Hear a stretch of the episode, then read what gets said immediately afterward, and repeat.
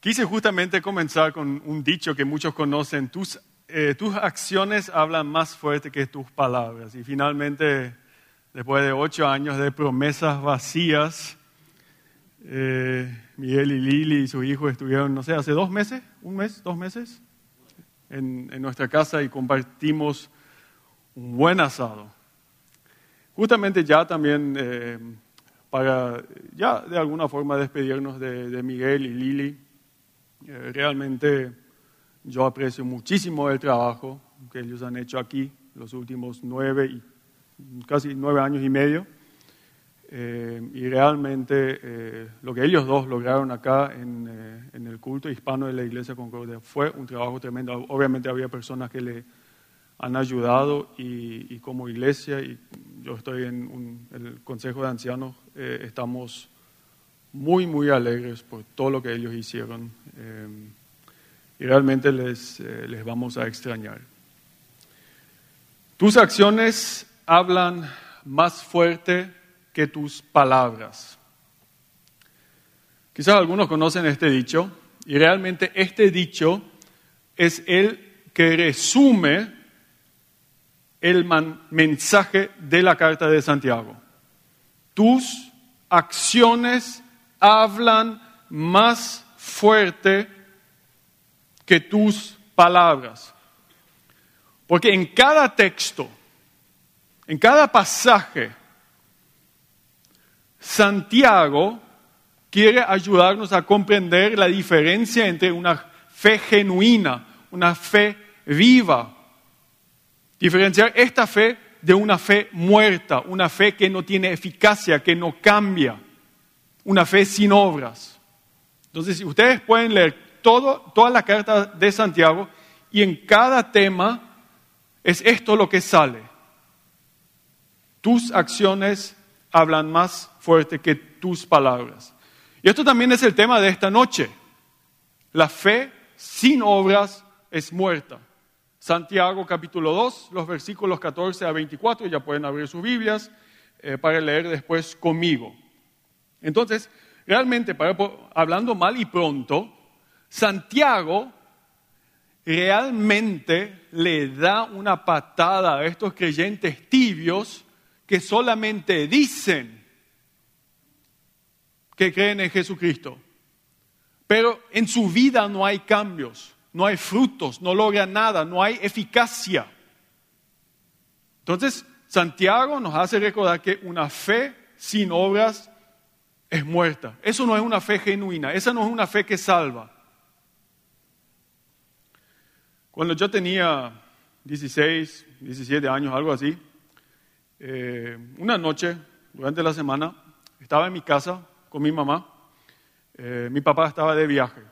Y vos sabés que llovía torrencialmente. Uno de estos diluvios acá en Paraguay que, que se bajó. Y de repente a la noche yo estaba caminando por mi casa y me entra un olor así súper feo, pero asqueroso. Realmente excremento, número dos, no número uno, número dos. Yo me voy por mi casa buscando la, la fuente del terror y me, me, fui al baño a ver los inodoros si no se estaban desbordando. No, eso no fue el problema. Me iba por la casa y bueno, voy a abrir un poco la puerta, enfrente de mi casa. Abrí la puerta y me, me asusté, el susto del mundo. En la entrada de mi casa estaba una persona desamparada, una persona sin techo. Y esa persona había buscado refugio en la entrada de mi casa y ahí había hecho sus necesidades, o como los doctores lo dicen, se había ido de cuerpo. Y me miró con una mirada así súper maniática y evidentemente se notaba que era una persona que tenía, un, no sé, una enfermedad psicológica. Y yo por el susto tiré la puerta, la cerré, la reventé. Y no sabía qué hacer. ¿Qué, qué haces en esas ocasiones? una lluvia, hacía frío, y era una persona en tu entrada en la casa y había hecho de todo en la entrada de tu casa. Y Santiago 2, capítulo 2, versículos 14 a 24, en realidad me respondían y yo sabía ¿qué debía hacer? Rainer me decía, ocupate de esta persona, ayúdale. Porque una fe sin obras es muerta. Hoy queremos aprender entonces cuáles son los rasgos, cuáles son las características de una fe muerta. ¿Cómo yo puedo distinguir una fe muerta de una fe viva, una, una fe genuina?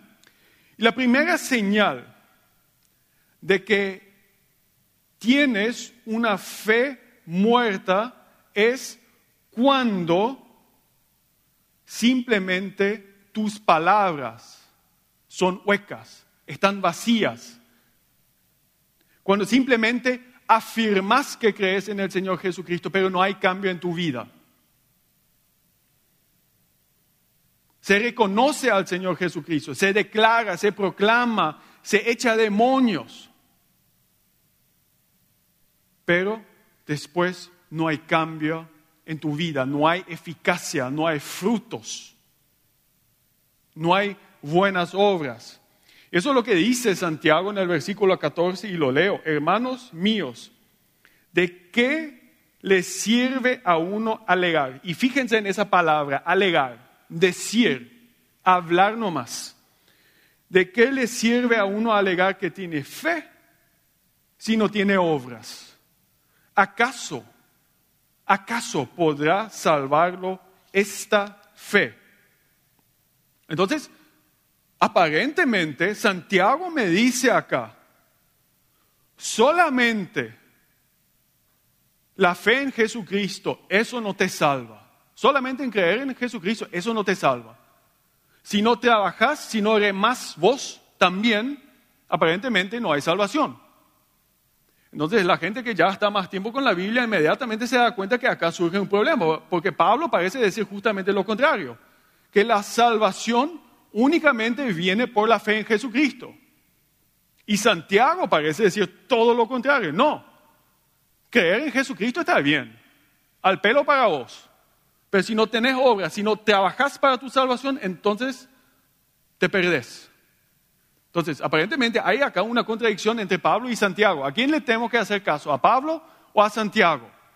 Dice Pablo en Efesios 2, 8 y 9, porque por gracia ustedes han sido salvados mediante la fe. Esto no procede de ustedes, porque obviamente es un regalo, sino que es el regalo de Dios, no por obras, fíjense, no por obras, para que nadie se jacte. Para Pablo entonces, aparentemente, la salvación es un regalo mediante la fe. Santiago, la salvación no es un regalo, trabajo para lograrlo.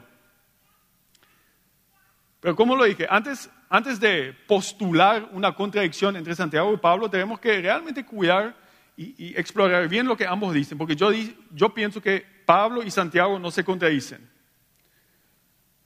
Y voy a compararlo con un árbol. Una fe, comienzo así, para Pablo y para Santiago, para ambos, la salvación se da por fe. Santiago mismo lo dice en su carta. La salvación se da por fe. Pero, pero acá viene la gran diferencia. Pero ambos, tanto Pablo como Santiago, no creen en una fe muerta, no creen en una fe que simplemente afirma creer en Jesucristo, Cristo, sino ellos ambos creen en una fe que te transforma, que te libera del pecado te libera de tal forma que te transforma, te cambia y te haga hacer buenas obras. Eso es la fe tanto de Pablo y de Santiago.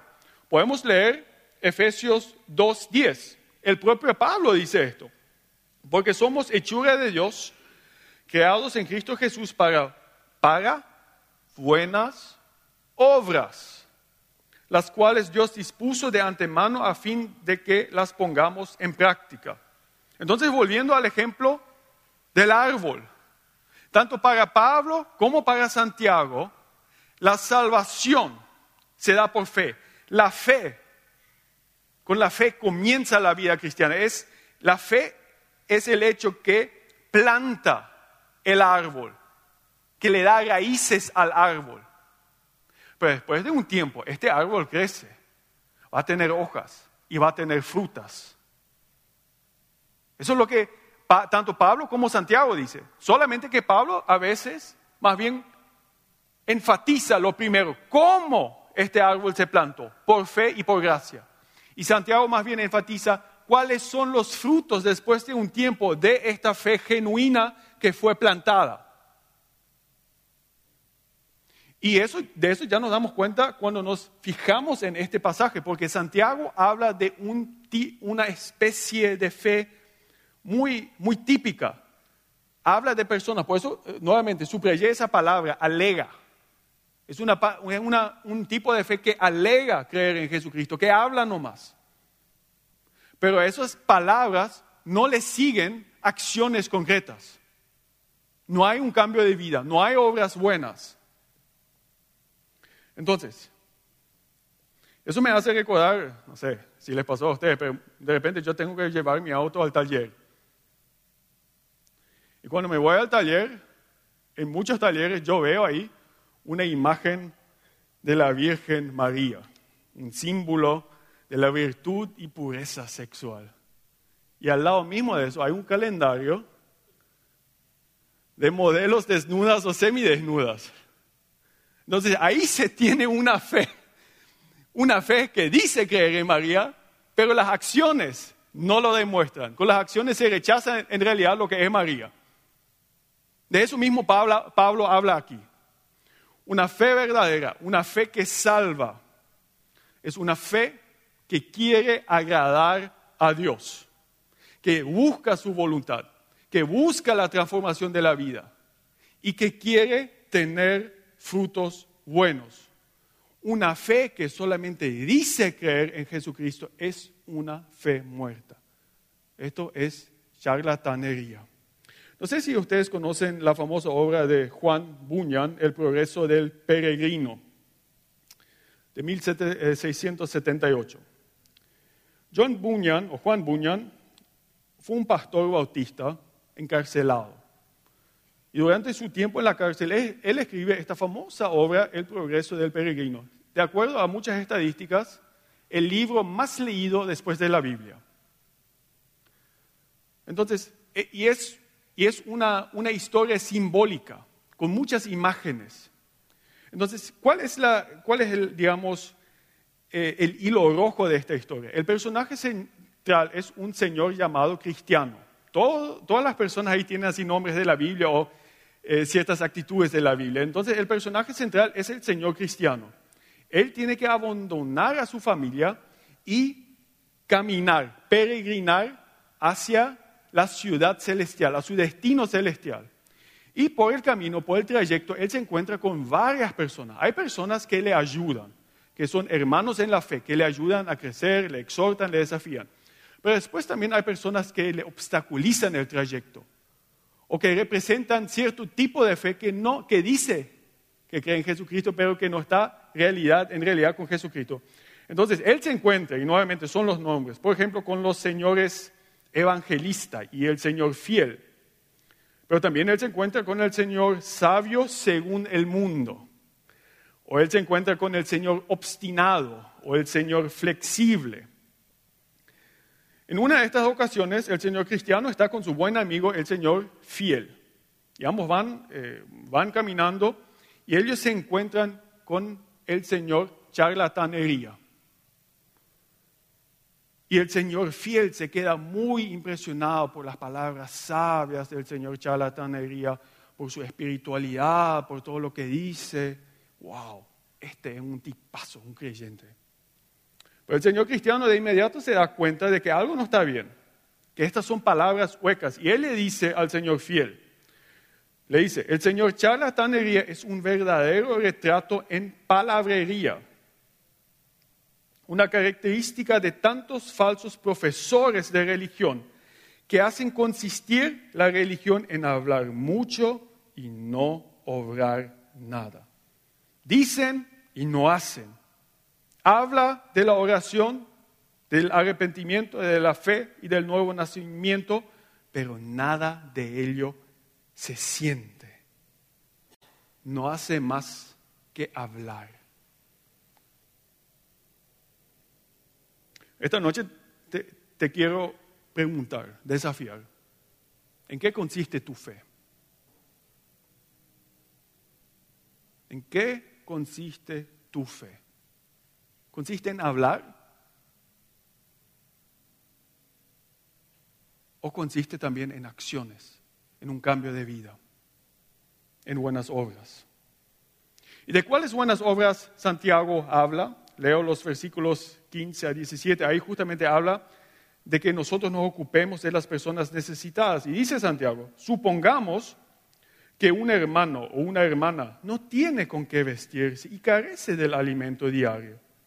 Y uno de ustedes le, le dice, que le vaya bien, abríguese y coma hasta saciarse, pero no le da lo necesario para el cuerpo.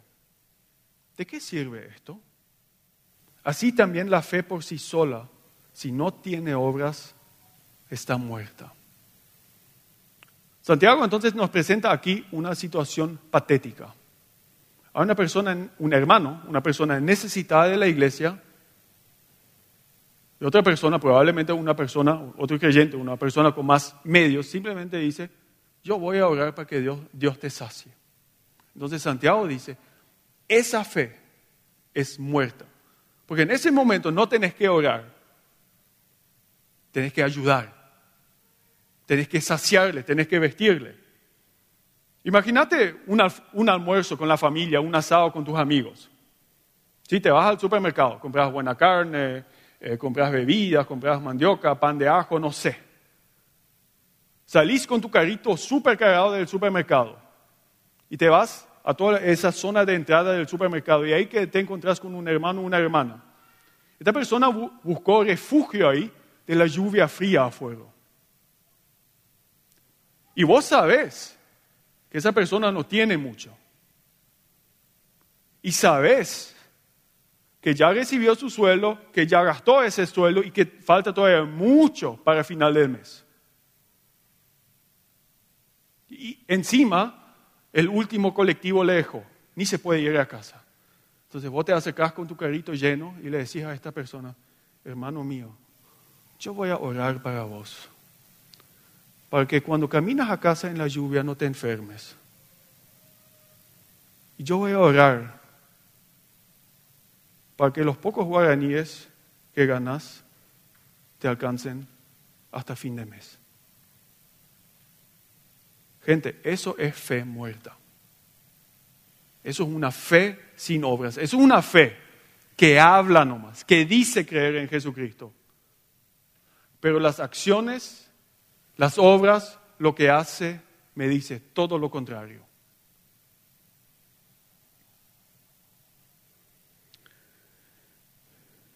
La fe verdadera da de comer al hambriento, da de beber al sediento, recibe el extranjero, viste al desnudo, cuida de los enfermos y visita a los cautivos. Una fe verdadera algunas veces no va a decir que Dios te lo pague.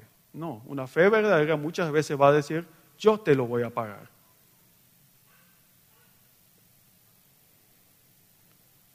Entonces, nuevamente lanzo esta pregunta esta noche. ¿Tu fe qué es? ¿En qué consiste? ¿Palabras? ¿Decís nomás que crees en Jesucristo? ¿O también hay frutos de esta fe en tu vida. Y quizás vos decís, bueno, yo no sé, yo no puedo responder esta pregunta. Bueno, yo sé una o varias personas que pueden responder esa pregunta. Preguntarle a tu vecino, preguntarle al colega de tu trabajo, a tu compañero, quizás al jardinero o la persona que te ayuda con la limpieza, porque ellos van a saber, ellos van a saber si le tratas bien y si sus necesidades te importan. Entonces, ellos te van a saber responder si tu fe es genuina o si tu fe es muerta. Al comienzo les comenté esa historia de cómo esta persona desamparada terminó en la entrada de mi casa. Y como yo no sabía qué hacer, pero muy pronto me llegó la solución. Yo vivía al lado del CEMTA. No sé si ustedes conocen el CEMTA. El CEMTA es un seminario teológico donde todos estamos cristianos y enseñamos la palabra de Dios. Hablamos mucho de fe. Mi papá incluso en ese momento, hasta hoy, trabaja ahí como profesor de teología. Es decir, yo nací con teología, yo nací con la Biblia. Yo chupé la teología desde que nací, mamé la teología literalmente. Entonces salí de mi casa por otro lado, obviamente no quería pasar por enfrente. Me fui al CEMTA. Agarré a algunos estudiantes ahí, le dije, vengan a mi casa y le hice llevar a esa persona desamparada a otro lugar. No le ayudé.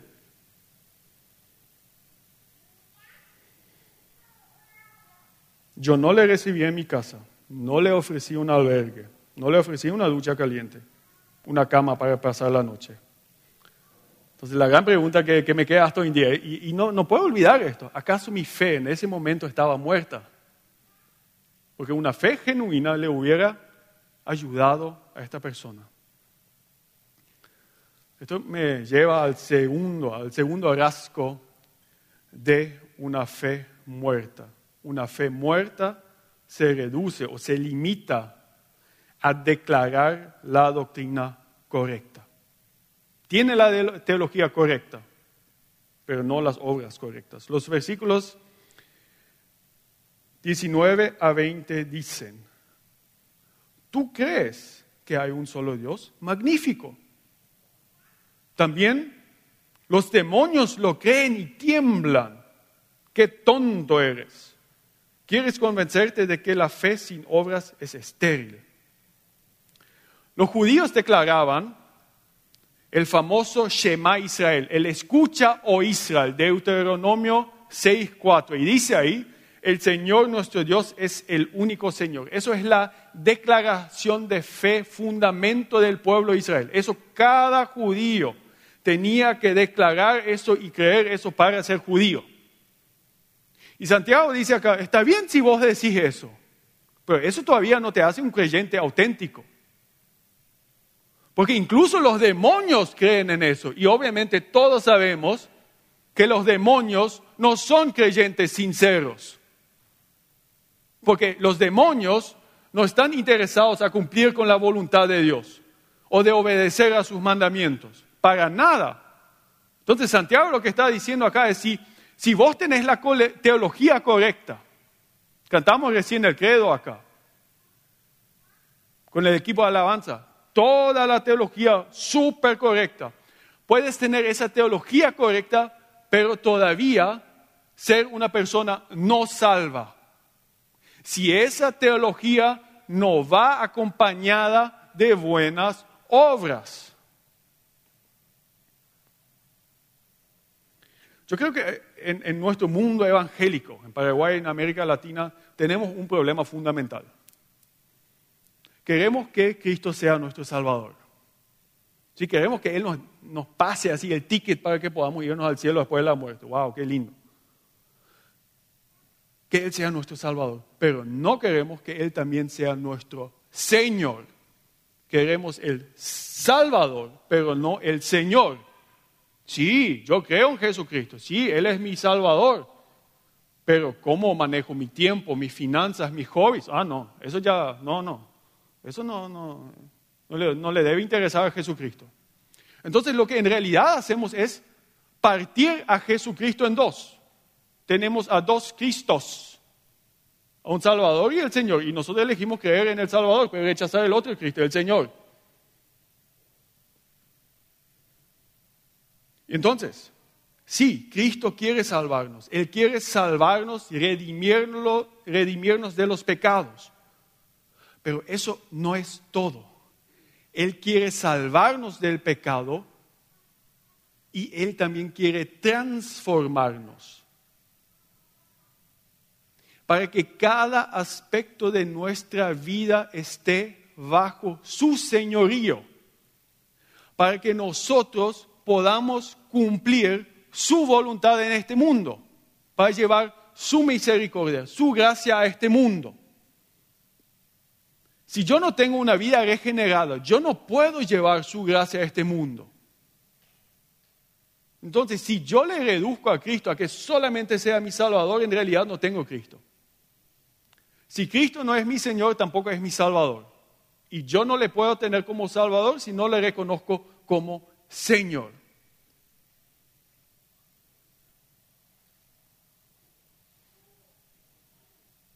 Debido a esto, la fe verdadera consiste en la obediencia. Y con eso Santiago termina acá en este texto, dándonos a Abraham del Antiguo Testamento, el patriarca, como gran ejemplo de fe y por sobre todo de obediencia. Leo los versículos 21 a 24. Dice Santiago, no fue declarado justo nuestro padre Abraham por lo que hizo cuando ofreció sobre el altar a su hijo Isaac. Ya lo ves, su fe y sus obras actuaban conjuntamente. Y su fe llegó a la perfección por las obras que hizo. Así se cumplió la escritura que dice, le creyó Abraham a Dios y esto se le tomó en cuenta como justicia y fue llamado amigo de Dios. Como pueden ver, a una persona se la declara justa por las obras y no solo por la fe. Y nuevamente, yo siento como el estrés sube, porque Pablo nuevamente parece decir justamente lo contrario. Y de hecho dice una cosa que por lo menos aparentemente contradice a lo que Santiago dijo acá. Porque Pablo también habla de Abraham en Romanos 4. Y dice, Pablo dice que Abraham le creyó a Dios y que eso le fue contado como justicia. Y Santiago dice acá, pero también tuvo que hacer algunas cosas para que fuera justificado. Entonces, nuevamente, acá, parece que, tenemos una, una, enorme contradicción. Pero debemos cuidarnos. Fíjense bien en el versículo 23.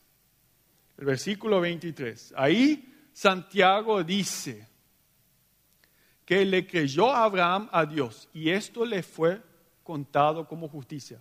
Es el mismo versículo que Pablo cita en Romanos 4.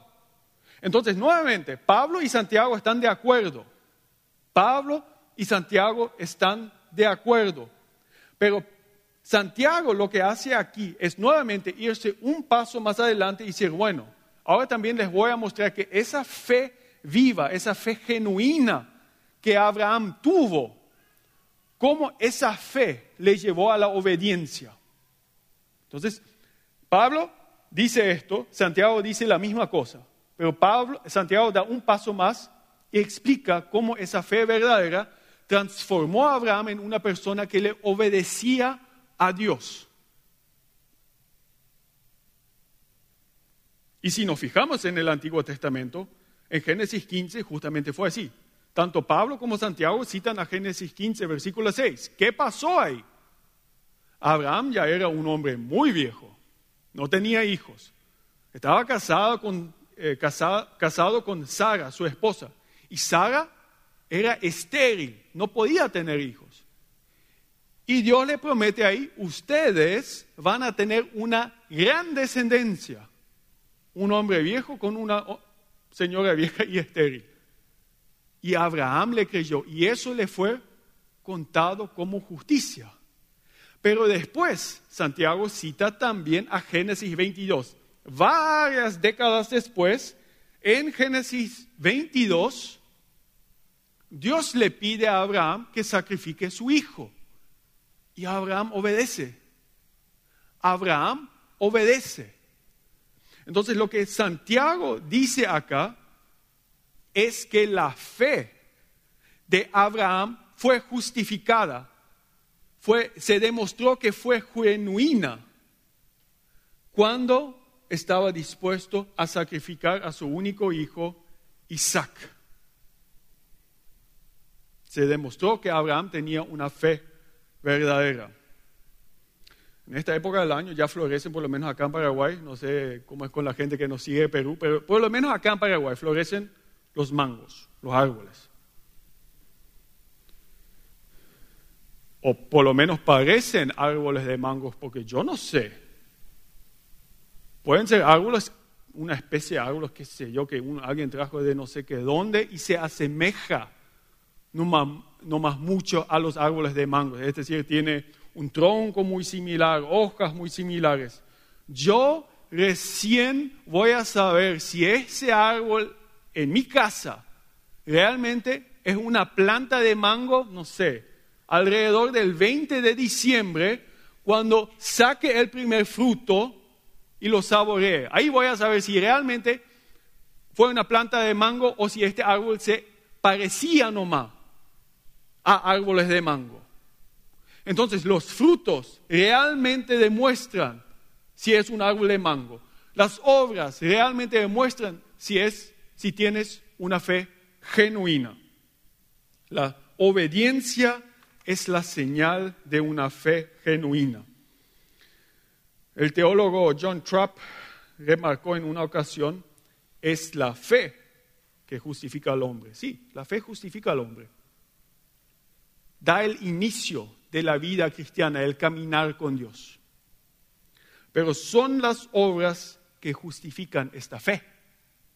La fe justifica al hombre, pero las obras justifican esta fe. Son la prueba que esta fe es verdadera y genuina, que salva y que justifica. ¿Qué significa todo esto para nosotros? Probablemente hay dos tipos de personas que ahora, que ahora me están escuchando. El primer tipo de personas son personas súper concienzudas. Se cansaron con mi predica, se sienten abrumados por este mensaje. ¿sí? Estudian, tienen una familia, trabajan y encima lideran un puerto en la iglesia. Entonces yo sé que estas personas ahora me están mirando y me dicen, me siento agotado. ¿Cuándo lo que voy a ayudar a los necesitados? ¿Cuándo voy a luchar contra, la, contra el hambre en el mundo? No, para, tranquilo. Vamos, vamos a leer bien atentamente el pasaje. Lo que Santiago dice, Santiago no quieres que seas una especie de Super Mario de la fe, un Superman cristiano que resuelve las necesidades del mundo. Lo que Santiago te dice acá es muy simple en tu vida diaria se te van a acercar personas. Alguien tiene necesidad de vestimenta, otra persona de, eh, de comida. Y en esas ocasiones, vos le das, vos compartís lo que tenés con esas personas. No te pide que salgas de tu casa para solucionar la guerra en Ucrania. Te pide que en tu vida diaria tengas los ojos abiertos para las personas con necesidades. No que salves el mundo. Eso lo va a hacer el Señor Jesucristo, no vos. Que esto se convierta en un estilo de vida, no algo más, sino en un estilo de vida. Después hay un segundo tipo de persona. Y este tipo de personas tiene una fe superficial. Solamente dicen que creen en Jesucristo, pero su vida le absorbe totalmente. El celular nuevo, me compro un coche, chismerío, peleas en la familia. ¿A dónde puedo viajar durante mis vacaciones? Y simplemente no te percatas de las necesidades de las personas a tu alrededor. Simplemente no lo ves. No te das cuenta. Quizás incluso a veces venís al culto, cantás, levantás tu mano pero no te percatas de las necesidades que están a tu alrededor.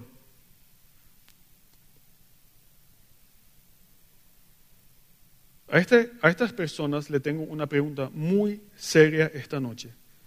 ¿Tienes una fe verdadera y salvadora? ¿Una fe que te, realmente te salva? ¿O tienes una fe muerta? Y si tu fe está muerta, no tiene frutos, no tiene obediencia, no tiene cambio de vida, yo tengo que advertirte esta noche, conviértete, cree en el Señor Jesucristo y vive en obediencia a Él.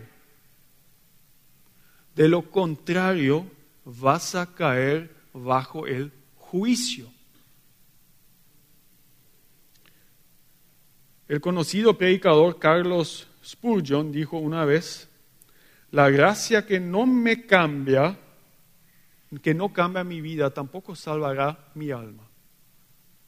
Y repito, la gracia que no cambia mi vida, tampoco va a salvar mi alma. ¿Qué decisión vas a tomar esta noche? Amén.